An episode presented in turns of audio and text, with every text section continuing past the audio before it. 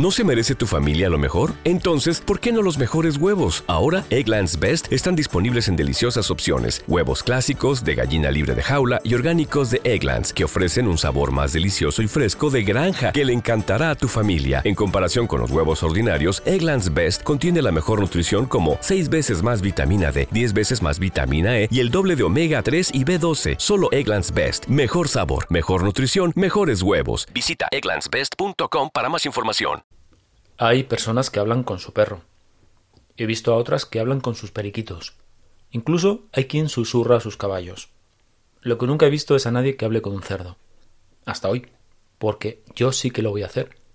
Es un cerdo muy listo, tanto que con él voy a hablar de estrategia y persuasión. Ya verás, quédate y descubre de qué va todo esto.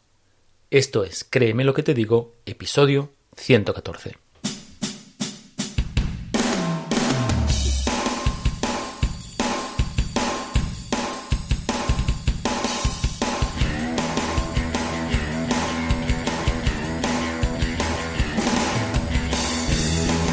Bienvenido a Créeme lo que te digo, el podcast dedicado al mundo de la persuasión en el que te explico todo lo que tienes que saber para influir, convencer e inclinar opiniones a tu favor.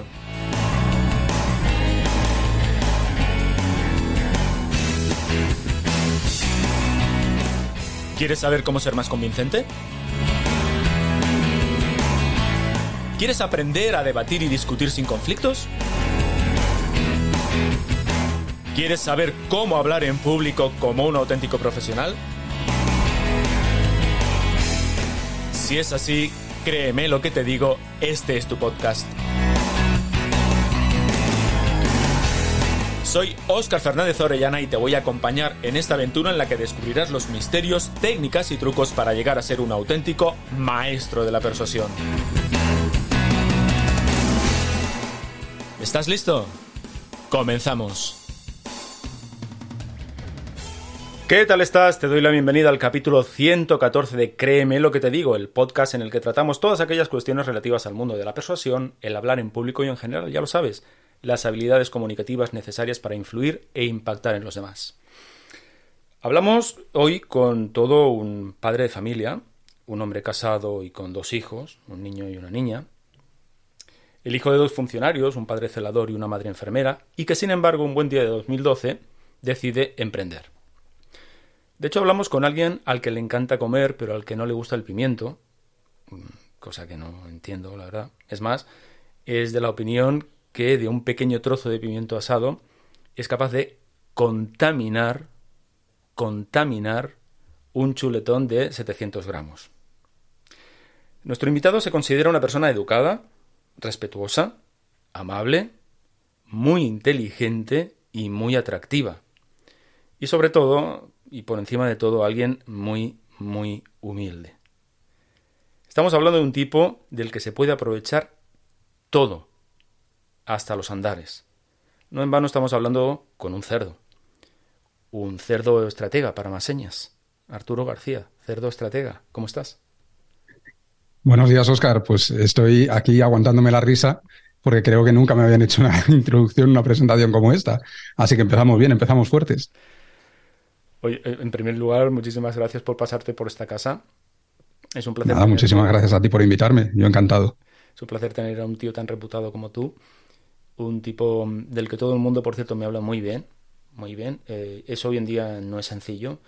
Así que, bueno, estoy dispuesto a, disfrutar de la entrevista de hoy. Seguro que vamos a disfrutar eh, mis oyentes y yo sobre todo. Que, yo siempre digo que en, mis cursos la principal, el principal objetivo que tengo es pasármelo bien yo es un objetivo absolutamente egoísta, eh, pero es así, me lo, me lo pienso pasar muy bien. Así que, Arturo, muchísimas gracias por estar por aquí. Ah, lo he dicho, muchísimas gracias, lo vamos a pasar bien, ya verás cómo sí. Mira, te voy a, voy a comenzar con una pregunta que seguro, seguro estoy convencidísimo que jamás te han hecho en la vida. Eh, esto de cerdo estratega, ¿de dónde viene? Pues mira, esto, la primera vez que me lo preguntaron fue en el registro notarial, cuando fui a dar de empresa, de alta la empresa, fue el, de primer sitio que me dijeron, ¿eso tú a qué te dedicas? Y en el banco fui después a hacer el tema de las cuentas y todo esto, oye, ¿tú esto a, qué te dedicas? Y le llamaba mucho la, atención, ¿no? A la gente. Pues esto viene, tiene dos partes la anécdota. La primera es que un día, pues un suscriptor en uno de los emails que envié, a mí me gusta enviar emails un poquito ácidos, que tocan un poco la fibra, ¿no? Que provocan. No lo que está haciendo mucha gente de simplemente, pues, despotricar o perder la educación o las formas o ponerse en plan chulitos cuando en realidad no lo son. No estoy hablando de eso, estoy hablando, pues, de verdaderamente, pues simplemente expresarte, comunicarte como tú eres y caiga quien caiga. Y en uno de esos correos lo que ocurrió fue que me respondió un suscriptor y me dijo que no tenía ni idea de lo que estaba hablando y que yo lo único que era era un cerdo estratega. Esto fue evidentemente antes de, empezar con, con, el proyecto, ¿no? Y yo que en aquella época ya estaba pensando en mi nuevo proyecto y cómo llamarlo y tenía ya un listado de nombres importante, dije, esto para saca, esto, esto tiene potencial, ya veremos si, si me vale o no, pero esto tiene potencial.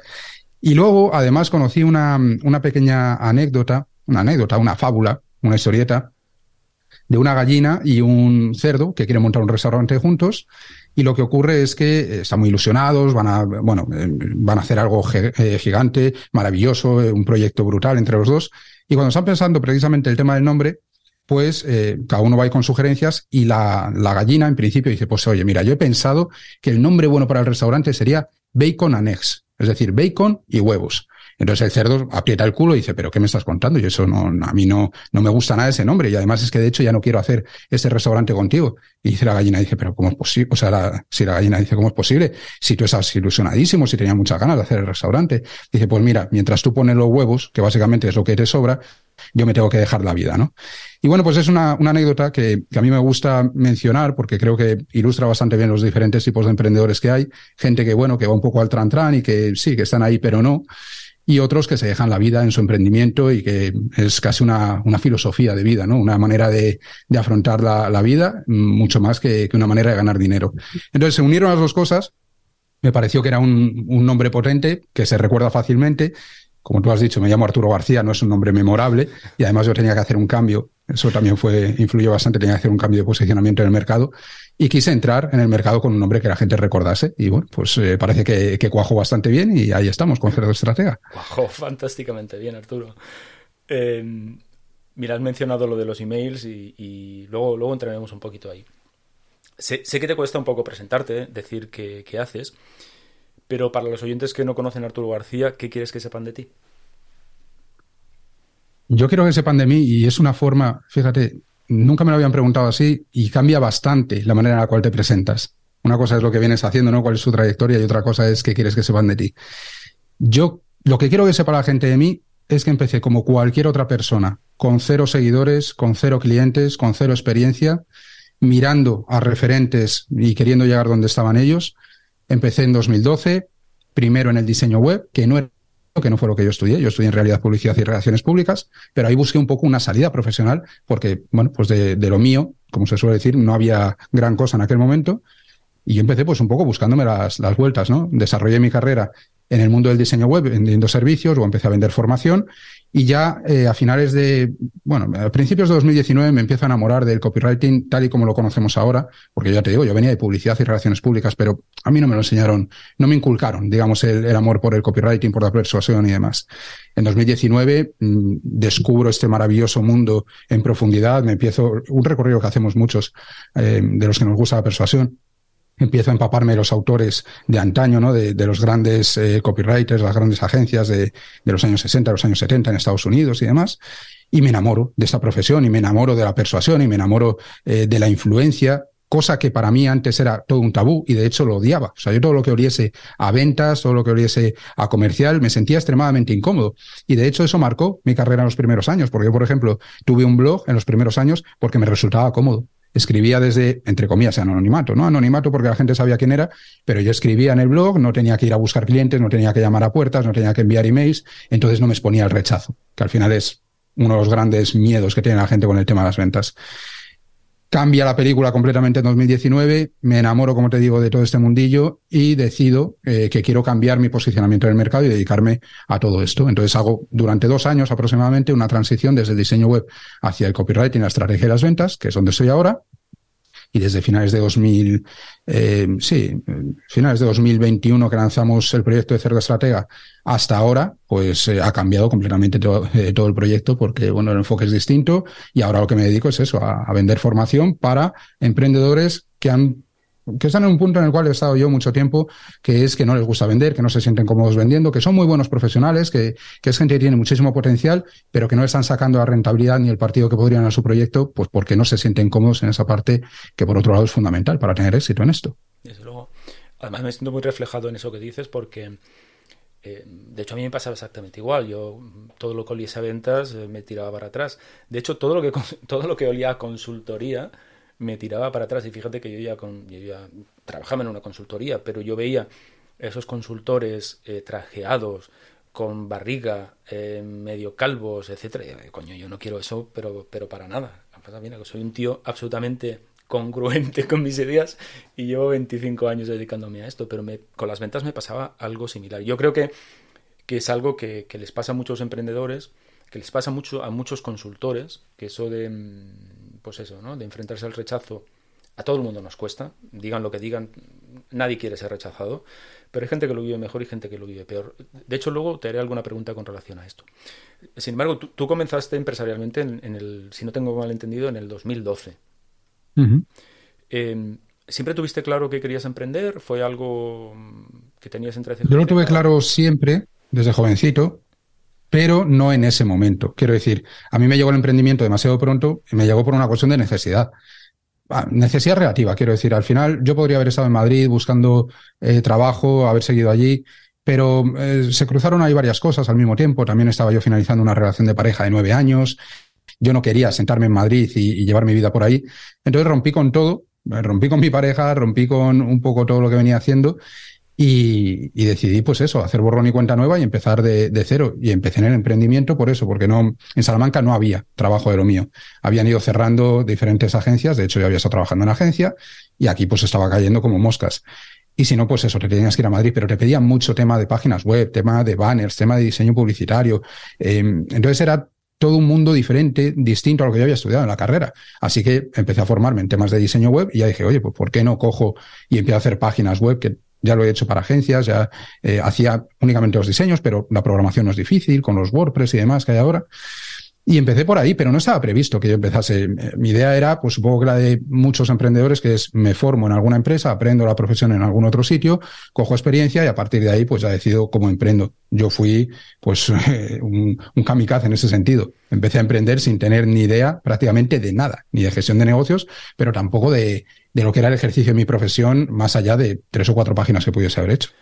Y además en un momento muy complicado, porque recordemos que en el 2012 España todavía continuaba en plena crisis. Bueno, de hecho fueron los, años más complicados de la crisis del 2008. ¿no? Aquí en España no fue en el 2008, fue en el 2012 y a partir del 2012. Eh, también coincidiendo con, curiosamente, con el boom este de emprende, emprende, emprende, eh, que aquí lo importante es emprender, eh, cuando en realidad pues, el mensaje era emprende porque si tienes que esperar a que las empresas te contraten lo tienes mal, ¿no? Em, e-, es tan bonito esto de emprender, Arturo. Em, ¿Qué es lo que no se cuenta de esto del emprendimiento? Porque durante, insisto, ¿eh? desde el 2008, desde el 10, 12 hacia aquí, hasta esta parte, yo creo que todavía continúa. Eh, vivimos en esta idea de que mm, persigue tu sueño, emprende, que esto, esta es la vía en la que te vas a desarrollar, donde vas a ganar un montón de pasta, etcétera, etcétera. Y realmente los que somos emprendedores, los que hemos montado negocios, sabemos que esto no es tan sencillo como parece. ¿Qué es lo que no nos cuentan? Yo creo que hay mucha gente que sí que está contando la realidad del emprendimiento. Lo que pasa es que para mí es maravilloso, quiero decir, eh, pero no ahora porque me vaya bien, sino siempre lo ha sido. Solo hubo un momento en el año 2015 en el cual me, planteé el, dejar el emprendimiento, pero fue por una situación de, estar absolutamente quemado, con una crisis en el trabajo, no por tener poco, sino precisamente por tener mucho y no saber cómo gestionarlo y, estar absolutamente desbordado. Y me vi superado también en lo personal, ¿no? Pero quitando ese momento puntual, que luego se me pasó rápido, yo en estos 10 años largos ya que llevo de emprendimiento, jamás se me ha pasado por la cabeza y ahora ya no me planteo. Entiéndeme, si tuviese que volver a trabajar para otra persona, lo haría como lo he hecho antes y si fuese una cuestión de necesidad no habría ningún problema. Pero si voluntariamente yo tengo que decidir quitarlo porque tenga dificultades, por lo que sea, es que no se me ocurriría, no se me ocurriría. Para mí es libertad. No es dinero. Eh, yo creo que ahí hay mucha gente que se equivoca. Hay mucha gente que emprende buscando el dinero. Yo creo que hay que emprender buscando la libertad. ¿Por qué? Pues porque el dinero lo puedes conseguir o no, te puede ir mejor, te puede ir peor, Pero lo que tienes que tener claro es que el emprendimiento, al fin y al cabo, es libertad absoluta y eso es muy peligroso y da mucho miedo y mucha gente no lo entiende. Dice, bueno, es que la libertad, pues qué guay, ¿no? Eso es todo maravilloso. Mira, la libertad tiene un problema y es que todas las decisiones, todo lo que ocurra, todas las consecuencias dependen de ti. Si tú tienes libertad absoluta para tomar todas las decisiones en tu proyecto, todas las consecuencias de lo que ahí ocurra son eh, cosa tuya. ¿Por qué hay gente que decide no emprender a pesar de tener empleos en los cuales no están contentos, no están a gusto, se están quejando todo el día?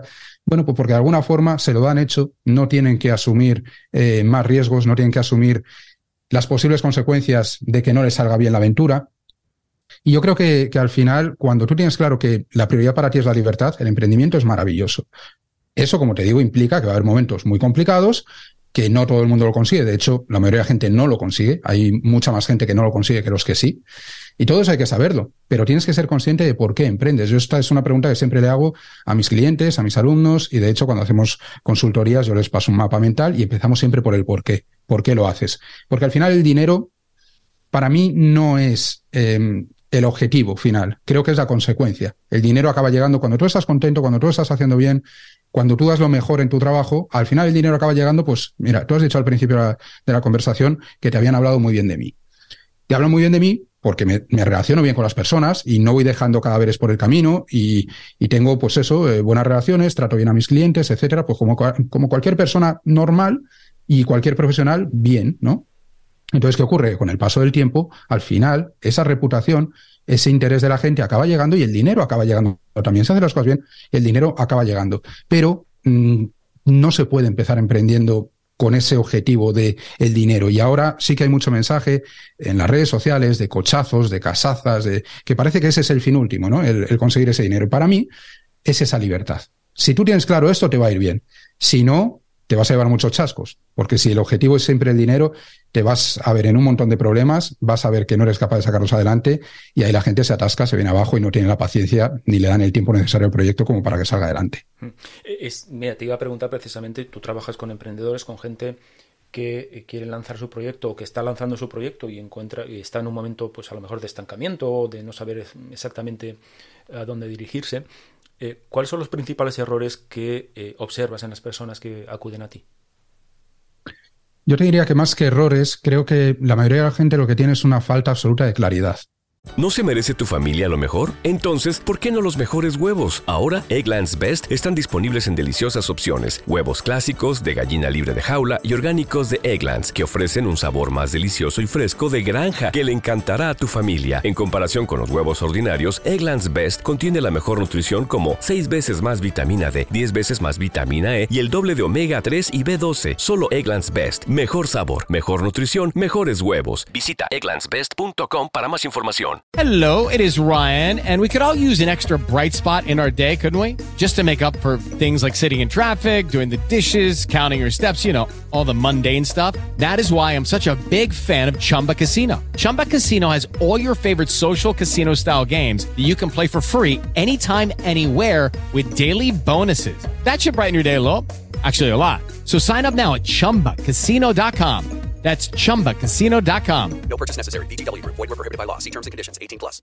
La gente, mm, incluso consultores, estrategas, copywriters, que se dedican a eso para otras personas y que son buenos en su trabajo y lo hacen bien para otras personas, pero en su propio proyecto se atascan. Y eso es algo que le ocurre a muchísima gente, más de lo que parece, y creo que tiene que ver con, con nuestras propias inseguridades, nuestros miedos, nuestro mm, nuestras condiciones, o sea, nuestro condicionamiento, ¿no? De cómo vemos nuestro propio proyecto, porque yo te puedo asesorar muy bien a ti, pero cuando tengo que tomar las decisiones sobre mi proyecto, estás como, tienes como un árbol metido ahí enfrente y no te deja ver el bosque, ¿no? Y ahí llegan, en ese punto llegan muchas personas a mí que a lo mejor solo hay que hacer algunos ajustes en su proyecto, o a lo mejor no se estaban dando cuenta de que estaban atacando a un cliente equivocado, o de que no están teniendo la actitud adecuada en el reparto de su tiempo. Yo veo, por ejemplo, gente que vende servicios que en teoría no necesitas eh, muchos clientes, ¿vale? Porque los servicios, como norma general, suelen tener un buen margen de beneficio. Y no necesitas un, inmenso volumen de clientes y sin embargo se pasan la vida en redes sociales porque les han dicho que necesitan, pues eso, estar ahí para conseguir muchos clientes y demás. Y descuidan otras partes que quizás serían más importantes. Y tenemos luego el caso contrario también. Tenemos emprendedores que quieren lanzar formaciones, que ahí sí que necesitas un volumen de, de potenciales clientes, de, alumnos más importante, y sin embargo no tienen audiencia. Entonces son errores estratégicos, son fallos en, en esa eh, estrategia del proyecto que ellos no ven desde dentro, porque, bueno, pues simplemente han leído un artículo, han escuchado a una persona, eh, el email marketing es importante, el SEO es importante, las redes sociales son importantes, se han quedado con esa idea y están, bueno, pues picando piedra en el sitio más complicado, ¿no? Y no, no consiguen el resultado que, que deberían. Entonces, yo te diría que lo que, lo que más percibo como norma general es mm, una falta de claridad y luego lo que hemos comentado antes de, del tema de las ventas, que no les gusta, no lo llevan bien y no saben, no saben persuadir, no saben vender. Ya sabes que este es un podcast dedicado a la comunicación persuasiva Decir comunicación persuasiva casi casi es un pleonasmo, porque toda la comunicación lo es, eh, o sin el casi. ¿Cuál es el mayor error, eh, por tu experiencia, que cometemos las personas que nos dedicamos a, esto de emprender, a tener nuestros negocios propios, a la hora de, comunicarnos? Yo creo que la mayoría de la gente comunica desde el yo.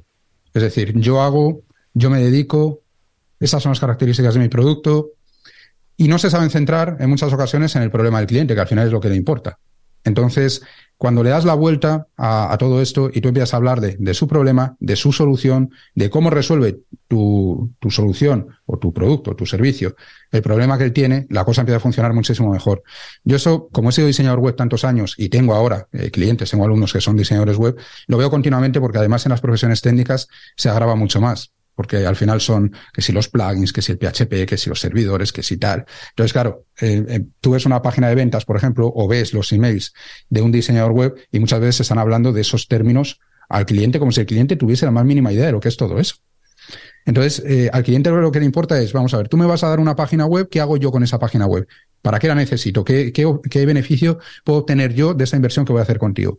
Lo que le importa al cliente básicamente es conseguir clientes en Internet sin más. Aumentar su facturación porque su negocio local pues eh, está en un pueblo que cada vez tiene menos habitantes o hay más competencia en la zona, lo que sea. Y necesita dar el salto a Internet. Por ahí tienes que ir. Y ese beneficio le tienes que presentar y tienes que ser capaz de tocarle en sus puntos de dolor y en sus deseos. Y eso la mayoría de la gente no lo hace. Se atascan en, proyectar lo que yo hago. Esto es lo que yo hago. No, no, pero no expliques lo que tú haces. Explícale a él lo que él va a recibir, que es muy diferente. Solo con ese cambio yo creo que ya ganarían bastante. Te he escuchado decir que eres una persona eh, muy tímida eh, y entre, bueno, de hecho ya somos dos. Entre, entre mis oyentes, de hecho, somos muchos más, ¿eh? porque hay muchas personas, yo que fundamentalmente me dedico a, enseñar a hablar en público y ese tipo de cuestiones, lo que más encuentro es, son personas a las que les aterra en muchas ocasiones mostrarse ante los demás, comunicarse ante los demás, etc. ¿Qué hiciste tú para, para a pesar de ser una persona tímida, mostrarte en público? ¿Cómo lo hiciste? Yo creo que desde muy pequeñito, te estoy hablando 10, 12 años, me di cuenta de que o era capaz de superar ciertas taras, digamos, ciertos problemas ¿no? a la hora de relacionarme y demás, o yo lo iba a pasar mal en la vida. Me di cuenta muy pequeñito porque al final ves a los líderes, ves a los niños que son líderes, ves a las chicas en quienes se fijaban o con quienes se relacionaban o cómo se relacionaban, cómo se reían con unos chicos y, y cómo pasaban de otros. Y yo era siempre ese amigo buenín que estaba ahí en segundo plano, que sí, que te escucha, que tal, pero que yo escuchaba, quiero decir, pero al que nadie escuchaba a la gente, ¿no? Que tampoco a nadie le importaba demasiado lo que tuviese que decir yo. Y tampoco es que pensase yo que tuviese que decir gran cosa. Entonces, bueno, pues no sé si era un tema de falta de autoestima, un tema de timidez, no lo sé, pero yo me di cuenta que tenía que cambiar ciertas cosas. Entonces, yo empecé por mis relaciones personales. Yo era un imán, hasta convertirme en un Frankenstein, pero yo era un, un imán para absorber todo lo que me gustaba de otras personas. Veía cómo se relacionaban, veía cómo gesticulaban, veía cómo se expresaban. Y yo decía, joder, fíjate, tal, mira lo que ha conseguido, mira lo que ha hecho, mira lo que tal. Y yo lo iba incorporando, lo iba incorporando. Llegó un momento en mi vida en el cual yo no sabía ni cómo era, cómo era mi personalidad, ¿sabes? Había incorporado tantas cosas que no sabía ni, ni cuál era el verdadero yo. Y luego con el paso del tiempo empiezas a quitar el grano a paja y tal, pero esa manera en la cual me fijaba en las otras personas sí que me ayudó eh, a empatizar mucho, a ver cómo se relacionaban otras personas y sobre todo a no, acomodarme en cómo era yo. Y a lo largo de toda mi carrera lo que he hecho ha sido básicamente cada vez que me he encontrado un problema, poquito a poco, ¿eh? esto no, no lo puedo hacer de golpe, pero poquito a poco he ido incorporando cosas que me hacían sentir incómodo. Para mí inicialmente poner una foto mía en la página web era incómodo. Enviar emails en frío, que los envié al principio, era incómodo. Mm, cuando te contestaba alguien un artículo del blog y te decían que no tenías ni idea o que eras un gilipollas o que eras un no sé cuál, pues yo recuerdo una noche perfectamente en 2013 que me pasé la noche en vela por un comentario negativo en el blog. Tenía cientos de comentarios sí, en, las, en las publicaciones, ¿no? Positivos, y uno negativo me hizo polvo. Bueno, pues yo mm, iba luchando por, por, enfrentarme a todo eso. El primer webinar que hice en directo, me temblaban las piernas antes de empezar y al acabar, o sea, me caía, me caía el suelo. Fueron tres horas y pico, si no recuerdo mal. Me caía porque tenía las piernas que no tenía fuerza. Y al día siguiente unas agujetas en todo el cuerpo de la leche. Por ejemplo, yo no he, no he subido a un escenario a vender mis productos. He subido a algún evento que me han invitado en petit comité, con gente de confianza, pero me cuesta una barbaridad. Y cuando vaya a hacer un, un evento sobre escenario, que tenemos programado uno para 2024, yo desde hoy ya me estoy mentalizando, ya me estoy preparando para llegar a ese momento y no quedarme sin voz. Porque lo más probable, si yo ahora mismo me subiese a un escenario y tuviese 100, 150 personas delante, no me saldría a voz, literalmente tendría que decir que suba a alguien porque no puedo. Entonces, ha sido una cuestión de, exponerte, como todos los miedos, supongo, se van superando a base de, irte exponiendo y poco a poco vas cogiendo, pues, un poquito más de confianza, más eh, tranquilidad a la hora de hacer las cosas, ya no, no te extraña el ponerte delante de una cámara y poco a poco, pues, vas consiguiendo cosas que hace cinco o diez años eh, pensabas que eran absolutamente imposibles. Pero es un trabajo de, de superación y sobre todo de, de, no acomodarte, porque es muy fácil en el emprendimiento cuando más o menos se va bien. Me acomodo aquí, ya no hago más cosas y ahí me quedo. Y yo creo que los negocios o están creciendo o están cayendo. No hay término medio. Siempre van o para arriba o para abajo. Y yo en mi proyecto siempre he querido ir para arriba y para hacer, para conseguir llegar a ciertas cosas, sabía que tenía que superar muchas de mis limitaciones. Y ahí seguimos, que me quedan un montón todavía, pero bueno, pues eh, iremos ahí quitando capas de cebolla poquito a poco. Pero esta es la parte divertida de todo esto ir mirando hacia atrás y decir, hostia, pues eh, miro hacia atrás y el Arturo de hace dos años, o en mi caso, voy a ponerme yo como, como ejemplo, el, Oscar de hace dos años, joder, pues era mucho peor que el Oscar de ahora. Eh, y, esa es la parte divertida de la historia. Has dicho dos cuestiones que para mí son muy relevantes con esto de superar los miedos, etcétera, que me encuentro mucho en los cursos que yo realizo y es lo siguiente. Hay gente que te dice, hombre, pero es que si hago todo eso es que no soy yo. vamos a ver Primero, ¿qué significa eso de ser yo? Porque tú eres muchas cosas diferentes. Eh, a ver si te crees que tú no has ido incorporando cosas desde que naciste eh, y las que irás incorporando. Por lo tanto, tú incorpora todo lo que puedas, todo lo que te solucione, que ya formará parte de ti en un momento determinado. O sea que copia, como dicen los americanos, copia, finge hasta que eso sea real. Es una cuestión importantísima. Y luego la otra cuestión es que hay mucha gente que me dice, bueno, ¿cómo me quito el miedo a hablar en público? Y yo siempre les digo igual, es que el miedo no te lo tienes que quitar el miedo, el miedo lo tienes que obviar, que es una cosa diferente. Porque si eres una persona que te pones... Para empezar, la, mayoría de la gente no tiene miedo a hablar en público, lo que tiene son nervios, que es una cosa diferente. Hay muy, hay, muy poquita gente que realmente se bloquee, comienza a temblar o que se quede en blanco o que le da un ataque de ansiedad cuando hablan en público. Hay muy poca gente. La gente lo que tiene es nervios, lógico, normal, porque te expones, porque hay un montón de gente que te está mirando. Entonces, eso no tienes que superarlo, eso lo que tienes es que obviarlo. Porque si le prestas atención a ese tipo de cuestiones, vas a perder de vista lo que tienes que decir, que realmente es lo importante. Con lo cual, te das cuenta de una cosa que es bastante curiosa, y es que cuando logras asumir que te vas a poner nervioso o que te vas a poner nervioso al hablar en público, comienza a perder importancia. Entonces tendrás tus primeros minutos de que no te sale la voz, que balbuceas, que no suenas como te gustaría sonar, pero como te vas a centrar en lo que tienes que decir, a los pocos minutos eso se te va a pasar y vas a hablar como normalmente hablas, ¿no? Entonces, me, gusta eso que has dicho de que, bueno, uno es, lo que tiene que hacer es enfrentarse a este tipo de cuestiones. Si hay algún miedo por ahí, pues em, adelante, em, cómetelo, porque si no vas a lograr que te coma él a ti y no vas a avanzar. Así que me, me resuena mucho lo que, lo que estás diciendo.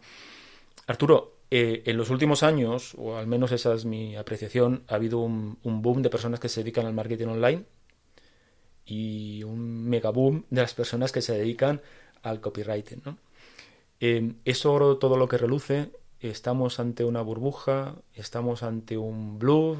¿Estamos, ¿Estoy bajo el influjo del sesgo de confirmación? ¿Qué está pasando por aquí?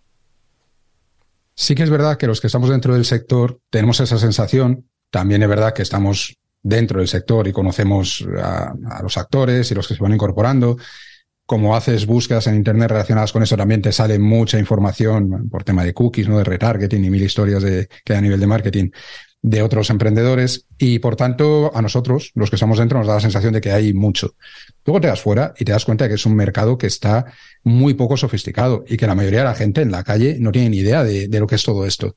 Entonces, eh, yo creo que no es tanto lo que hay como a nosotros nos parece, eso para empezar, pero creo que eso en cualquier profesión te ocurre lo mismo, incluso en la vida. Tú vas a ser padre y no dejas de ver carritos de bebé, vas a sacarte el carnet de conducir, no dejas de ver cosas de autoescuela. Entonces yo creo que esto es una, una cuestión un poco de estar, de estar ahí dentro. Pero mm, incuestionablemente ha habido una entrada importante de nuevos profesionales, pero yo te diría que, que no en ese sector únicamente, sino en todas las em, profesiones digitales. Mm, a raíz del tema de, del COVID, de la pandemia, ha habido muchísima transformación hacia lo digital, ha habido eh, muchísimo empleo en remoto, ha habido mucha gente que se ha dado cuenta de que no estaban eh, trabajando o haciendo en sus eh, profesiones lo que ellos les gustaría y bueno, pues mm, la gente que se dedica al marketing y demás presenta muy bien esa nueva oportunidad, ¿no? Que comentabas tú de ser libre, trabaja desde tu casa, gana no sé cuánto, o sea, es un mensaje muy atractivo cuando tú estás aguantando a un jefe que no soportas o unos compañeros que no soportas con unos horarios de no sé qué, con un mal sueldo. Claro, la promesa es eh, tan apetecible que mucha gente entra en el emprendimiento. Entonces yo creo que muchísima gente está, está entrando ahí. Con respecto al tema del marketing y del copy, mira, yo te diría que mm, entrar en el marketing también es muy goloso a nivel de profesión porque eh, se mueve bastante dinero y es fácil vender em, el ganar dinero. Quiero decir, yo al final es lo que vendo. Yo le vendo a mis alumnos, a mis clientes, la posibilidad de tener un mejor proyecto que al final, en, en el fondo, es que gane más dinero, ¿no? Y eso es fácil hacerlo porque siempre está ese retorno de inversión. Tú les dices, oye, yo te voy a entregar esta cosa y tú luego vas a ganar más gracias a esto. Cosa que en los clientes finales, en los modelos business to client, B2C, no ocurre porque no hay un retorno de inversión económico al menos, sí en educación, en bienestar, en lo que sea, pero no en, no en, en términos económicos. Entonces, es muy goloso entrar ahí. Es fácil vender ese, ese concepto. ¿Qué pasa? Que mucha gente lo está vendiendo sin haber ganado un céntimo en su vida. Para mí, la gente que se dedica al marketing tiene que demostrar o tiene que ser capaz de eh, explicarle a sus clientes cómo ellos han conseguido que otros clientes suyos ganen dinero. Y ellos mismos, mm, ya pues idealmente deberían haber ganado dinero en otros proyectos que no fuesen simplemente enseñarte a, a, cómo ganar dinero. Entonces, claro, cuando tú vendes o páginas web, o vendes, yo qué sé, o vendes colchones, o vendes lo que sea, y luego montas una agencia de marketing, a mí me parece genial, porque has vendido un servicio, has prestado ya eh, una ayuda a X personas, has montado un modelo de negocio, sabes cómo funciona y le explicas a otras personas cómo hacerlo. Eso se está puenteando ahora mucho. Hay gente que entra en el emprendimiento sin tener experiencia ninguna y empiezan a enseñar marketing. ¿Por qué es muy fácil enseñar marketing? Porque tú te coges cualquier libro de los que tienes tú ahí detrás en, en la estantería de persuasión, empiezas a sacar citas y las vas repitiendo y les vas mandando un poco ese, mensaje. Para mí, el que se dedica a esto, ya sea a nivel de formación o a nivel de prestación de servicios, debería ser capaz, si alguien le contraargumenta, es decir, si tú, imagínate que tú estás empezando ahora y me dices, mira Arturo, el copywriting es tal y tienes que hacer tal, tal. Y yo te digo, no, pero si hago eso, mmm, va a ocurrir que mis clientes, mmm, pues X resultado negativo, ¿no? Si tú no sabes salir de ahí y tú no sabes de, desde tu experiencia por qué me estás diciendo eso, no me vales no me vales porque lo que eres es un repetidor de contenidos que hay por ahí, que has podido ver vídeos en YouTube, que has podido leer libros, pero no tienes ninguna experiencia real ni eres capaz de resolver ningún tipo de incidencia de, que te pueda salir sobre la marcha. Y de eso hay muchísimo. Eso es verdad que hay muchísimo. Igual que copies, hay muchísima gente que ha empezado en el copywriting también atraídos por un mensaje muy tibio, muy cómodo, de vive de escribir, vive de escribir, porque claro, a muchísima gente le gusta escribir, pero el copy no es vivir de escribir.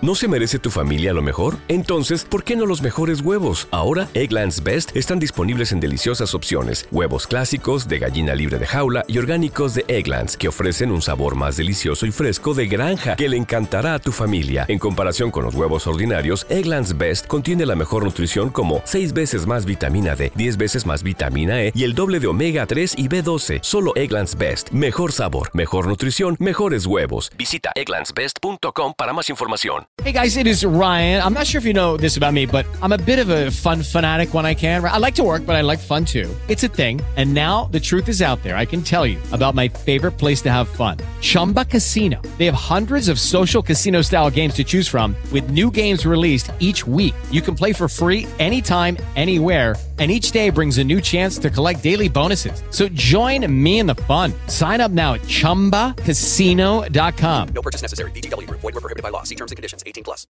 Al final el copy, pues como todo en la vida, es vender. Pero si tú enviases ese discurso de el copy es las ventas por escrito, habría mucha gente que ya no te compraría. Entonces, ese mensaje que se ha introducido también ha hecho que mucha gente emprenda pensando que el copy pues es escribir cuatro cosas y se acabó y están vendiendo sus servicios de copy cuando no tienen ni de persuasión, lo cual es un sinsentido absoluto. Entonces, ¿hay mucha gente que está entrando al mercado? Sí. ¿Buenos competidores o gente muy preparada? La verdad es que no. La verdad es que no. Es gente que está muy verde todavía, que le queda mucho recorrido para llegar a ser buenos profesionales, pero que hacen mucho ruido porque en el momento en el que la gente empieza a lanzar campañas de Internet y demás, pues te llegan un montón de, impactos, ¿no? De nuevos copies, de nuevos marketers, de nuevas agencias. Bueno, ahí ya con la experiencia vas un poco separando el grano de la paja, pero sí, ahora está entrando mucha gente en el mercado. Claro, y, claro, a ti, te, a ti te debe pasar precisamente porque es un profesional de esto, ¿no? Yo que estoy un poquito a caballo entre... Eh, yo no, evidentemente no me considero un copywriter porque yo tengo mi negocio, yo lo que pasa es que sí que es verdad que escribo para vender, eh, como hacemos muchos, ¿no? Pero te das cuenta de toda esta avalancha de mails, eh, de suscripciones a las que estoy, eh, valga la redundancia, suscrito, te das cuenta de cuando esos mails son pura carcasa y cuando hay algo detrás, ¿no? Cuando, pero, pero considero que eso al, inicio es muy complicado de ver. Es, complicado, es decir, ¿cómo, ¿cómo, discernimos entre la persona que, como tú dices, ¿no? está copiando mensajes de otra gente a la persona que realmente se ha puesto delante de alguien a vender. No me refiero únicamente a físicamente, ¿no? sino que ha tenido, ha tenido que ganarse la vida vendiendo su producto, su servicio. ¿Cómo diferenciamos eso? Al principio te diría que es imposible. Si tú no tienes la suficiente experiencia, no lo puedes ver, porque estás, estás escuchando, estás leyendo o estás viendo vídeos de una persona que tiene más experiencia que tú en eso, aunque sea poca, aunque haya empezado en el mercado hace poco, pero si tiene más experiencia que tú, tú no, no tienes la capacidad para, para desenmascararlo. A mí cuando me llegan esos nuevos copies o esos nuevos emprendedores, yo solo necesito hacerles dos, tres preguntas y ya ves el nivel de, la persona. Pero porque ya, porque tu nivel está por encima del suyo, entonces lo ves rápidamente. ¿Qué ocurre? Que la gente que empieza em, a seguir a estas personas y no tienen todavía capacidad para para um, identificar los, los, buenos de los malos o los que están más rodados de los que no, porque hay gente que finge muy bien, tú lo has dicho antes, ¿no? Este dicho americano del, del fake it until eh, you make it. Em, está muy extendido, la gente lo tiene muy interiorizado y dice, bueno, pues yo para adelante, para adelante, para adelante. Y, y, aunque no te dan idea, yo tiro para adelante. Entonces, una persona que la ves con convicción, muchas veces te acaba convenciendo, eh, convenciendo ¿no? Y, y, te lo crees verdaderamente. Luego se le empiezan a ver las costuras en ciertos momentos. Si no es con tu propia experiencia, lo único, eh, la única arma que tienes para llegar a, descubrir el que es bueno y el que no, es que te fijes en la coherencia de su, de su discurso. Con el paso del tiempo, una persona que no es auténtica, que está copiando a otros, que aprende una cosa y la suelta, tiende a entrar en contradicciones.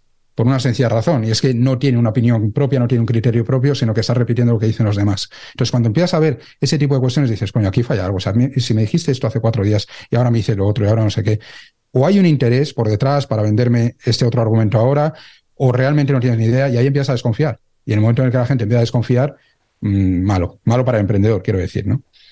Cuando una persona es muy coherente a lo largo del tiempo, cuando su discurso tiene cuerpo, tiene presencia, eh, se mantiene, siempre con cambios, porque todos vamos cambiando de opinión y vamos evolucionando y aprendiendo a lo largo del tiempo, pero si tu mensaje es coherente a lo largo del tiempo, ahí te ganas a la gente. Y se ve que esa persona, por lo menos, tendrá mucha razón o poca, pero por lo menos lo que te está diciendo se lo cree. No es que se lo esté inventando ni esté copiando a otros, sino que verdaderamente creo que lo que te está transmitiendo. Yo son las dos únicas maneras que te puedo decir un poco para, para encontrar esas diferencias. Antes has hablado de, los tonos de los mails. Hemos hablado de, me, gustaría profundizar en este punto. Eh, yo sé que se han puesto de moda estos tonos más canallas, etcétera, mm, displicentes hasta cierto punto. ¿Qué piensas de este tipo de comunicación? ¿Es necesario comunicar así para vender a través de email marketing? Claro que no es necesario. El problema que hay aquí es que en los años 2013, 2014, 2015, la corriente que empezó en España a dar difusión al copywriting era muy dulce, era muy de colorines, era muy de seduce a tu cliente, muy de enamora a tu cliente. Entonces todos los mensajes iban por ahí. A mí aquello ni me seducía, ni me enamoraba, ni nada, porque no me, no me decía nada, simplemente eran eh, discursos calcados, páginas web de copywriters calcadas.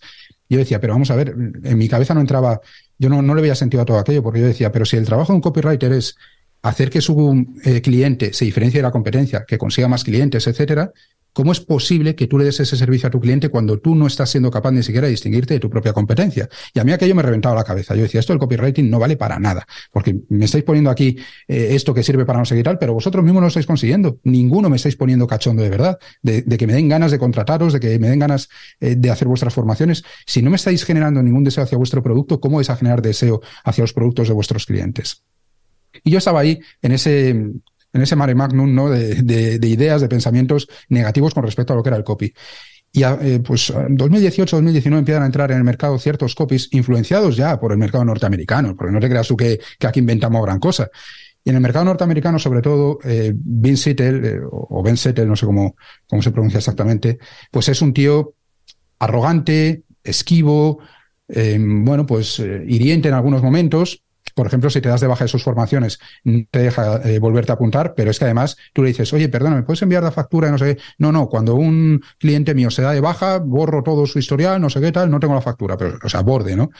Borde al punto de que a mí resulta desagradable y no es una persona que, que a mí me guste como, como lo hace en ese sentido. Pero eso viene eh, teniendo su cierta influencia en el mercado español. Y hay ciertos actores que lo incorporan, pero lo incorporan de una manera natural, porque creo que encaja bastante bien con su tono y con su manera de ser, y bueno, pues dicen, oye, pues a mí esto sí me gusta esa manera de comunicarme, y empiezan a hacerlo.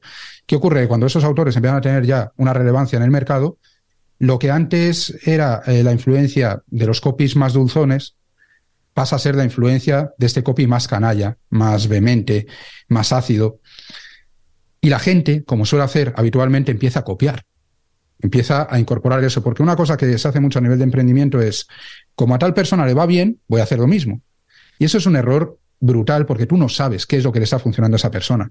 No, es que como no sé quién tiene una membresía, yo voy a poner una membresía y voy a facturar lo mismo. No es que como no sé quién hace email diario, yo voy a hacer email diario y me va a funcionar igual. Es que como no sé quién hace esa comunicación, entonces yo no creo que tengas que tener ese tono, sobre todo cuando es impostado. Si tú eres así, o sea, es que yo creo que, que al final lo único que importa aquí es la autenticidad. Si tú eres una persona auténtica y ese es tu tono y te sientes cómodo comunicando así y tu mercado lo acepta y le gustas a, tu público, tienes tu público, pues ya está, tira para adelante, pero no porque lo esté haciendo otro. Es muy fácil, es normal, es lógico que al principio la influencia de las personas con las que te formas o las que escuchas, a las que lees, pues eh, se te arraigue un poquito, ¿no? Y tú estés también comunicándote en, esos términos. Pero lo que tienes que buscar es encontrar tu tono. No el copiar lo que hace otra persona, sino encontrar tu tono. Y cada uno ahí, pues su discurso puede ser diferente. Pero yo creo que si quieres tener carisma, si quieres influir, si quieres eh, ejercer la persuasión en todo su esplendor, tienes que ser una persona auténtica. Como seas. Aunque seas más serio, más borde, más eh, flower power, me da lo mismo como tú seas, pero eso va a atraer a un determinado tipo de personas, va a espantar a otras, pero no van a ver esas incoherencias que veíamos, que decíamos antes, ni vas a estar impostando nada, ni se te van a ver las costuras en ningún momento, ni sobre todo, y para mí esto es lo más importante de todo, te vas a sentir un impostor o te vas a sentir incómodo con un discurso que en realidad no es el tuyo porque lo estás exagerando o lo estás forzando para parecerte a quien sea. Así que yo creo que está bien comunicarte como tú seas, pero no porque otros lo estén haciendo así, sino porque verdaderamente a ti te sale. Y sobre todo porque no sé cuál es tu impresión, a mí me da la sensación que muchas veces em, nos señalan la luna y nosotros miramos el dedo, ¿no? Y al final la clave no es ser arrogante o dejar de ser arrogante, sino que ahí detrás qué estructura están utilizando, qué resortes están utilizando para que ese mail, esa carta de ventas, esa página web tenga efecto. Y a veces nos quedamos con lo superficial, copiamos lo superficial, pero no vamos al porqué de, de, por qué eso está funcionando. ¿no? Bueno, porque es la, parte más fácil de identificar esa, esa capa superficial que comentas, es lo que vemos más claramente y sobre todo cuando no tienes cierta experiencia o no eres capaz de hacer, bueno, pues un análisis más profundo, ¿no? De esa, ese trabajo de ingeniería inversa, pues mm, es lo que ves y es con lo que te quedas. Es que tampoco tienes muchas veces más capacidad para, para entender por qué están haciendo ciertas cosas. Luego, si hablases, si pudieses hablar con esa persona una tarde y durante una hora te explicase, pues mira, si hago esto es por esto, por esto y por esto, y en tal correo empecé a, preparar estas cosas, fui eh, preparando el terreno y tal día envié esto para pegar una estocada, vale, pues ahí tú ya dices, coño, vale, pues esto ya tiene sentido. Pero claro, la gente pues copia eso, copia el tono, que es lo más chocante, ¿no? Las expresiones, un poco la, pues esa acidez, y se quedan ahí pero no tienen luego sustancia los correos, no hay persuasión porque no están tocando eh, ni puntos de dolor, ni están tocando eh, deseos, ni están eh, retorciendo tampoco el problema, no están profundizando en nada. Entonces, se quedan, pues eso, en la superficie. Son emails que, que yo muchas veces cuando me llaman mis clientes y me dicen, es que mira, estoy haciendo la estrategia de no sé quién y la de no sé cuál, y estoy preparando los correos como viene el curso de no sé cómo. Y no me funciona, no me funciona. Y yo los leo y digo, vale que yo no soy tu cliente ideal y a lo mejor es por eso. Pero es que no me están diciendo nada de nada. Nada de nada, porque no estás entendiendo lo que tienes que tocar aquí. Estás contando historias, por luego, la importancia del storytelling, pero se ponen a contar historias que no llevan a ningún lado, que no tienen eh, un trasfondo con el cual el cliente que está al otro lado se pueda sentir identificado. Es decir, no conocen los principios de la persuasión, no conocen cómo empatizar con la otra persona, no, conocen cómo trasladar sus propias eh, sensaciones, emociones al que está al otro lado. Entonces, son correos que se quedan vacíos, se quedan, pues eso, son una cáscara vacía, sin más. Bueno, mm, experiencia. Eso es experiencia práctica y e ir recogiendo el punto. Y estudio. Sí, claro, por supuesto. Pero mucha gente estudia y si no practicas, pues estudias mucho, pero eh, al final eh, yo creo que la experiencia tiene dos partes. Tiene la formación, por supuesto, hay que hacerla, pero luego la práctica. Hay un montón de gente que sabe muchísimos libros, son excelentes teóricos, pero son teóricos. Los llevas al terreno de, al barro, al fango y, y ahí no, no se saben desenvolver. Entonces, yo creo que primero, formación, por supuesto, pero luego hay que, hay que salir al mercado a partirte la cara con los demás. Estoy de acuerdo, Arturo. Oye, hablemos de estrategia, que al fin y al cabo es la parte fuerte de tu, de tu trabajo. ¿Cuál es la tuya para conseguir que los demás te quieran comprar? Madre mía, esto nos da para un curso entero, esta pregunta, más que para, más que para una pregunta de podcast. Vamos a ver, mi estrategia es muy sencilla en el sentido de que em, yo trato siempre, siempre, siempre de entregar al cliente lo que considero que va a tener un mayor impacto en su negocio. Podría hacer millones de cursos de miles de cosas, pero siempre intento entregarles algo que considero que, les pueda hacer un clic mental que tenga un impacto positivo en su negocio. Siempre intento aportar en mis formaciones, en mis servicios, mucho más valor del precio de cobro. O sea, eso es algo que, que nunca pongo en, en, cuestión. Yo cuando veo formaciones de muchos miles de euros y demás, no digo que no lo valgan, no digo que, no tengan sentido, pero yo no lo cobraría esto no quiere decir que el día de mañana no puedan lanzar un producto de ese tipo, pero si yo lanzo un producto de ese tipo, tiene que ser con el convencimiento de que le voy a generar tres, cuatro veces más a mi cliente, o de que va a poder conseguir tres, cuatro veces más mínimo mi cliente. Porque todos los que nos dedicamos al marketing, es el único propósito que tenemos como, como profesionales. Quiero decir, nuestra profesión solo tiene sentido si nosotros somos eh, capaces de generarle un retorno de inversión positivo a nuestros clientes. Si yo le voy a cobrar mil euros a mi cliente y por otro lado, eh, mi curso, pues gracias a lo que he aprendido, le genera mil euros, pues lo, lo comido por lo servido.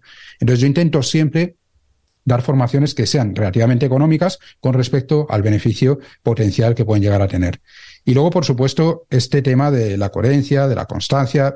Yo no soy una persona constante en el sentido de que he probado el blog, acabé dejando el blog, he probado, empecé YouTube, hice cinco vídeos, empecé un podcast, hice nueve episodios. En la parte de captación siempre me ha costado mucho, pero siempre he sido muy constante en dar de un buen servicio a mis clientes, a los que ya tengo, y en el trato con cada uno de ellos, en el email marketing y demás, el tener siempre ese buen trato con ellos. Y cuando un cliente mío tiene un problema, con la formación o no puede pagar o te pide una devolución fuera de plazo. Jamás, nunca, nunca ha habido un problema por mi parte. Nunca. Porque al final yo entiendo que si le puedes ayudar a esa persona, por mucho que pierdas una venta, por mucho que sea una persona que en un momento dado te dé guerra porque está descontento y, te monta un pollo, no sé qué, mira, al final la gente tiene sus problemas, tiene su vida, tiene sus limitaciones y a intentar ayudar a todos a largo plazo te funciona. Entonces, bueno, pues eh, esto lo haces de manera constante durante X años y la gente llega a ti confiando en ti, con ganas de formarse contigo, eh, sabiendo que eres una persona seria en lo que haces. Bueno, pues es, es, un poco ser un buen profesional de una manera sostenida en el tiempo. No, no hay mucha más estrategia que esa. Y es que al final es, eh, vamos a parar al mismo sitio. Yo muchas veces cuento que hay, hay gente que piensa, bueno, esto de, comunicar con la palabra tiene que ver con ser un buen argumentador, ¿no? Con tener un piquito de oro, eh, realizar argumentos que sean realmente sólidos y con esto ya está. Y, obviamente tener unos buenos argumentos es importante. pero si tú no eres creíble, el mejor argumento no funciona.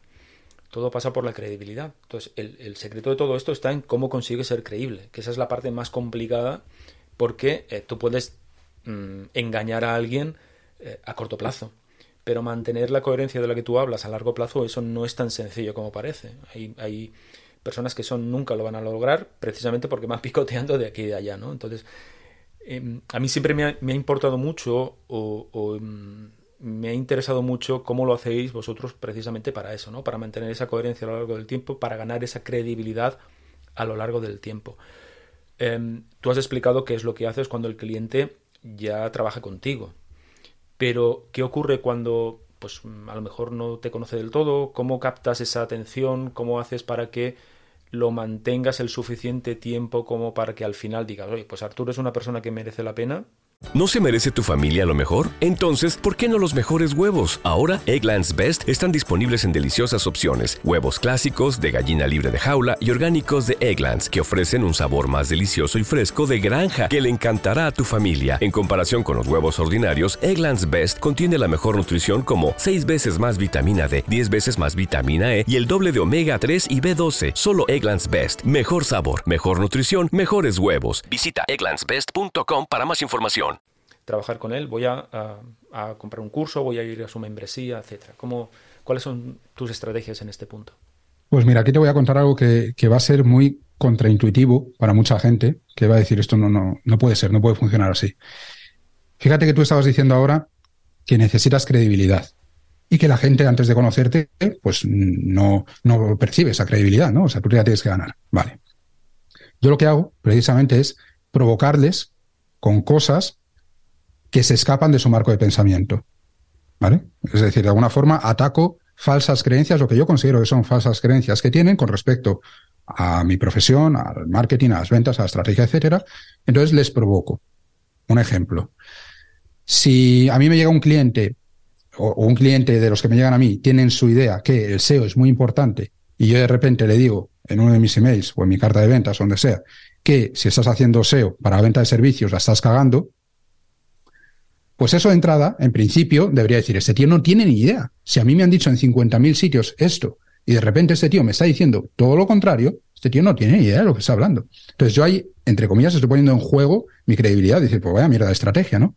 Pero claro, yo siempre les digo, vente a esta masterclass, vente a este webinar, vente a lo que sea, o espérate, te voy a enviar un email dentro de tres días en el cual te lo voy a demostrar. Y siempre digo lo mismo. No es que te vaya a explicar por qué, ni, o sea, te voy a demostrar por qué esto es así. Entonces, tú vas lanzando esos mensajes que van, que son, eh, que atacan un poco las creencias de, tus clientes y dicen, por un tema de curiosidad, tengo que verlo, tengo que escucharle, ¿vale? ¿Cómo puede ser que este tío me esté diciendo esto? Otro ejemplo, con el tema de los portfolios, los diseñadores web. En general, todos los profesionales creativos. El portfolio, el portfolio, importantísimo, es fundamental. Si no tienes portfolio, no sé qué, a ver cómo vas a conseguir clientes. Yo llevo diciendo años que el portfolio no es fundamental y no solo no es fundamental, sino que en muchos casos es contraproducente.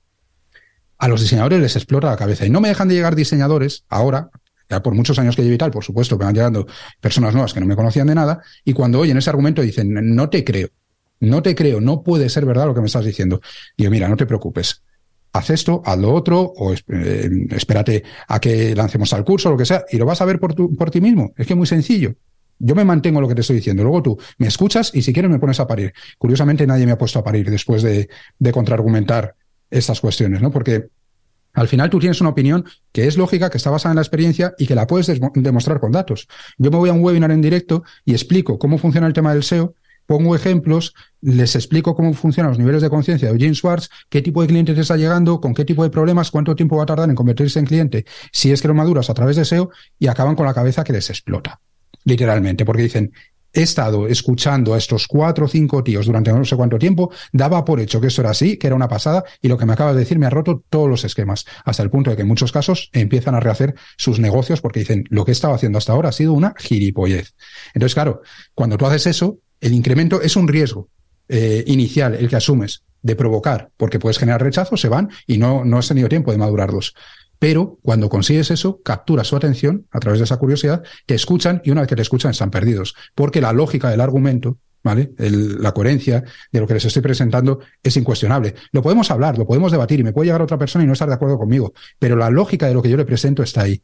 Entonces, cuando tú ves eso, de repente el subidón de autoridad con respecto a todo lo que les estaban diciendo es brutal. Y a partir de ese momento, el cliente solo se quiere formar conmigo. Se formará con más personas, pero dice, hostia, este tío sí, con este sí que quiero ir yo para adelante. Esto lo repiten mis clientes una y otra y otra vez. Y tengo clientes que continuamente compran mis formaciones sin saber lo que vamos a lanzar, porque saben que sea lo que sea, les voy a entregar cosas que les va a hacer un cambio mental brutal, cosa que es fundamental o que es eh, muy valiosa para ellos en un mercado con tanta eh, infoxicación, que solemos decir, ¿no? Con, con, tanto exceso de información en el cual no sabe separar lo que, lo que merece la pena de lo que no. Y esa es mi estrategia para generar esa autoridad. Me funciona fenomenal. Hay más gente que lo hace, ¿vale? Y les funciona muy bien también. Es un poquito arriesgada, pero cuando consigues hacer eso, te separas inmediatamente de la competencia, te diferencias desde el minuto uno y el subidón de autoridad, una vez que te escuchan y dicen, bueno, pues este tío merece la pena, le, voy a seguir escuchando, es, es muy importante. Me parece una, estrategia además muy bestia, porque es verdad que cuando todo el mundo dice lo mismo, al final es muy complicado diferenciarte. Y entonces eh, la, cuestión es, bueno, ¿por qué me van a hacer caso a mí si soy uno más entre toda la bancada de peces que estamos buceando por aquí? ¿no? Entonces, cuando hay alguien que realmente se separa y dice algo diferente, la atención va, hacia allá. Y aunque, como tú dices, sea una cuestión de curiosidad, pues voy a ver qué dice este tipo que está en contra de todo lo que dicen los demás, ¿no? Me parece una estrategia fantástica. Eh, estamos hablando de generar, por un lado, eh, sorpresa, estamos eh, hablando por un lado de generar disonancia cognitiva, ¿no? ¿Qué otras palancas persuasivas utilizas y, a ti te dan buen resultado? ¿En qué fase? ¿En qué fase del embudo, digamos? La captación, que es lo que estábamos hablando en este momento. ¿Hay alguna otra que utilizas o...? A nivel de captaciones, te diría que es lo, lo, más importante con mucha diferencia. No, porque luego lo demás es ya empezar con la parte de autoridad. Normalmente, cuando tú entras en la primera parte del embudo, en esa parte de captación, necesitas pues, diferenciarte de la competencia, necesitas tener un discurso llamativo, necesitas eh, llamar la atención, punto y se acabó. A partir de ahí, el trabajo es otro. Sigue siendo de persuasión también, por supuesto, pero ya a partir de ese momento te empiezas a apalancar más en tu autoridad. Ya cuando avanzamos en el embudo, empiezas a generar esa autoridad, esa credibilidad, con esos argumentos que hemos estado hablando, hasta que al final en la fase de venta los gatillos para cerrar la venta son otros diferentes. Pero la parte de captación, yo principalmente ahora, de lo que estoy viviendo, es de eso, de la, de la controversia, digamos, pero eso quiero hacer una matización también importante. Igual que en los emails no tenemos que copiar lo que hace otro porque lo hace otro, aquí no se trata de llevar la contraria al mercado porque sí. Y si este dice A, yo digo B, si este dice blanco, yo digo negro. No, porque luego lo vas a tener que poder mantener. O sea, vas a tener que, eh, sujetar esa, esa postura, te van a caer palos porque te caen palos. Y a partir de ahí tienes que ser capaz de salir airoso. Y evidentemente eso lo consigues cuando verdaderamente lo crees. Si no lo crees y te lo estás inventando, estás llevando a la contraria, no funciona. Pero básicamente es, es en lo que yo me estoy apalancando en los últimos tiempos, porque es lo que mejor me ha funcionado nunca. O sea, nunca me ha funcionado nada tan bien como esto. Me siento muy cómodo con la estrategia y veo que, que, a nivel de tasas de conversión en la publicidad, en las landing page, en los emails, en la asistencia luego a los webinars, es brutal. Nosotros estamos duplicando, triplicando y hasta multiplicando por cuatro en muchos momentos los clics mm, habituales en publicidad los registros en la landing page. La apertura, bueno, la apertura no, la apertura la verdad es que se mantiene bastante estable, pero los clics en los emails también. Y luego, por supuesto, asistencia al webinar, que normalmente en webinar se presenta dependiendo, ¿no? Por supuesto, los casos, pero entre un 10 y un 20% de la gente, nosotros tenemos asistencias del 50 y el 60% de los registrados. Y eso es porque la gente necesita quitarse la espinita que le has dejado ahí. Tú le has metido una pequeña astillita ahí en el dedo y se la tienen que sacar sí o sí, como sea. Entonces tú consigues que lleguen ahí. Entonces eso es lo que, que te, podría decir más cosas, pero es que realmente lo que estoy haciendo ahora mismo es eso. Fantástico. Además me gusta mucho que hagas la salvedad esta de que, ojo, ojo, porque esto no es tan sencillo como parece. Es decir, no es, una cuestión de voy en contra de lo que dice todo el mundo, porque a veces también me he encontrado con personas que dicen, bueno, pues, vale, tío, pero, esto qué tiene que ver con tu negocio. O sea, estás polarizando pero no lo estás ligando realmente con lo que haces, con lo cual no es rajar de eh, todo lo que se mueve, sino ser lo suficientemente inteligente como para poder eh, generar esa, esa, controversia, esa disonancia, pero luego tener una coherencia con el resto de mensaje que estás lanzando. ¿no? O sea, no solo luego demostrar que lo que dices es verdad, sino que tenga algún tipo de relación con lo que con tu negocio, que aunque parezca una cosa absurda, es que me he encontrado de todo. Me he encontrado polarizar por polarizar, porque llamo la atención y ya está, y eso no sirve absolutamente de nada. De hecho, puede ser hasta contraproducente. Totalmente, totalmente. Pero yo creo que son cuestiones nuevamente que van llegando con la experiencia. Yo esto que hago ahora, hace cuatro años sería incapaz de hacerlo. Que no, no tendría los recursos, no tendría la capacidad eh, para hacerlo, simplemente. Y veo ahora mucha gente que a raíz de que algunos provocamos utilizamos ese tipo de estrategias, pues es lo que dices tú, se pone a provocar, pero con temas absolutamente mm, disparatados y, e inconexos con lo que luego quieres vender. Ahí, ahora, a mí una cosa me pone muy nervioso en las redes sociales es la gente que empieza, buenos días, menos a los que sea, ¿no? Menos eh, a quien, eh, no sé, a quien le, parezca. Y yo veo que muchas veces ahí lo que, lo que se está haciendo o lo que se están utilizando es el atacar a personas o atacar a colectivos o atacar ideas con los cuales no están eh, alineados. Que yo eso me parece, bueno, bien hasta cierto punto, razonable hasta cierto punto, pero si no tiene ningún tipo de sentido con tu profesión, ¿vale? Mm, ¿Para qué lo dices? ¿Simplemente para provocar, para ganarte enemigos? Ahora también hay una corriente que parece que, que, tener haters es positivo, porque si tienes haters es que tienes la suficiente relevancia y que estás haciendo las cosas bien y que eh, te tienen envidia. A ver, Puede ser que tengas muchísima relevancia, puede ser que estés haciendo las cosas muy bien y la gente te tenga envidia, es verdad que somos un país muy envidioso en ese sentido, pero no sé cómo decirte, a lo mejor mmm, tienes un montón de haters porque eres mmm, muy fácil de odiar, digamos, porque a lo mejor te lo estás buscando y, eres insoportable y simplemente tienes haters porque no hay quien te aguante. Entonces también hay que distinguir esas cosas, que no se trata de voy, voy a soltar todo lo que se me pase por la boca, eso es como la vida real, coño, como en la calle, si yo me cruzo contigo, la gente dice, no, es que no sé quién es un falso. No, ese es un educado, es una persona educada, que no te está diciendo todo lo que se le pasa por la cabeza inmediatamente, porque si todos fuésemos diciendo lo que se nos pasa por la cabeza todo el tiempo, esto sería una guerra continua, nadie tendríamos amigos, ¿vale? Entonces, hay que saber distinguir la educación de la falsedad. Y hay que saber distinguir el provocar, el tener una estrategia, el, eh, bueno, ser un poquito ácidos, el meter el dedo en la llaga y tal, con el hecho de ir despotricando de todo el mundo o soltando bilis por la boca, sin ton ni son, generándote enemigos, pues eso ni es estrategia ni es nada. Eso es cavarte tu propia tumba, pero vamos, muy rápidamente además. Estoy absolutamente de acuerdo contigo. Arturo, eh, estamos finalizando y voy a reconocer que voy a copiar a mi amigo Héctor Latorre cuando te entrevistó en Carisma y Confianza por cierto, eh, esto es un mensaje para los oyentes. Eh, escucha Carisma y Confianza porque te va a encantar. Sobre todo si eres. Iba a decir si eres tío, pero no, si eres tío, tía, da igual. Pero esto del ligoteo y esto de la seducción personal te interesa, estás tardando en, irte al canal de, de Héctor Latorre en YouTube, en su podcast, como sea. YouTube hay más contenido, de hecho. A lo que iba, la, mm, Héctor te hizo una pregunta que me gustó muchísimo y es ¿cuál es la pregunta que te hubiese gustado que te hiciese y no te he hecho?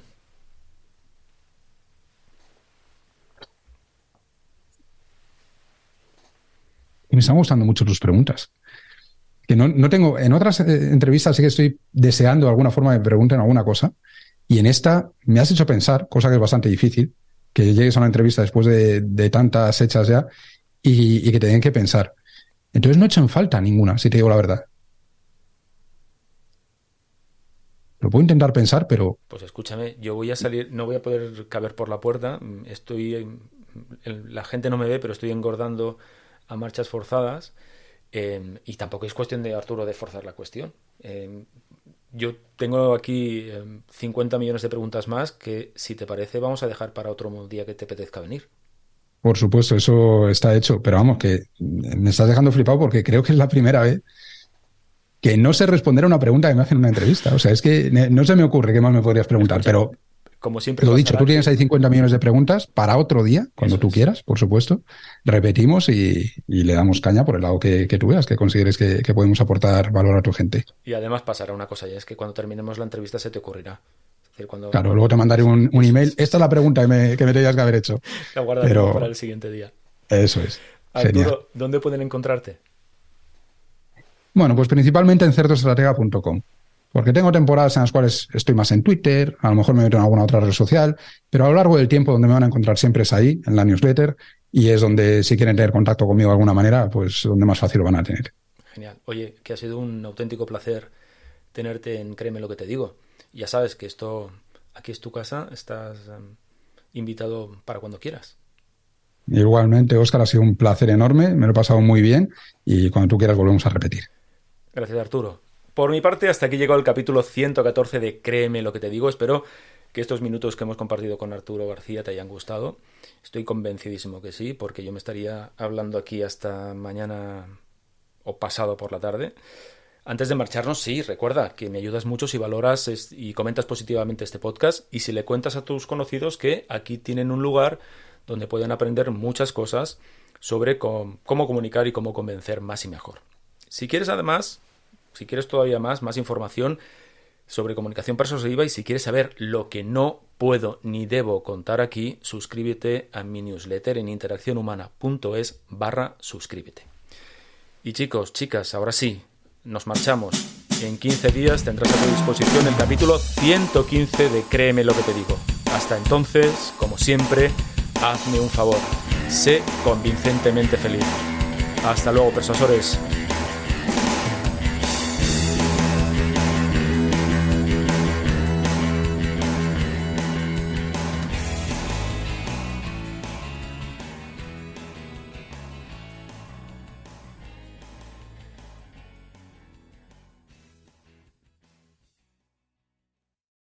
Hello, it is Ryan, and we could all use an extra bright spot in our day, couldn't we? Just to make up for things like sitting in traffic, doing the dishes, counting your steps, you know, all the mundane stuff. That is why I'm such a big fan of Chumba Casino. Chumba Casino has all your favorite social casino style games that you can play for free anytime, anywhere with daily bonuses. That should brighten your day a little. Actually, a lot. So sign up now at chumbacasino.com. That's ChumbaCasino.com. No purchase necessary. VGW. Void were prohibited by law. See terms and conditions. 18 plus.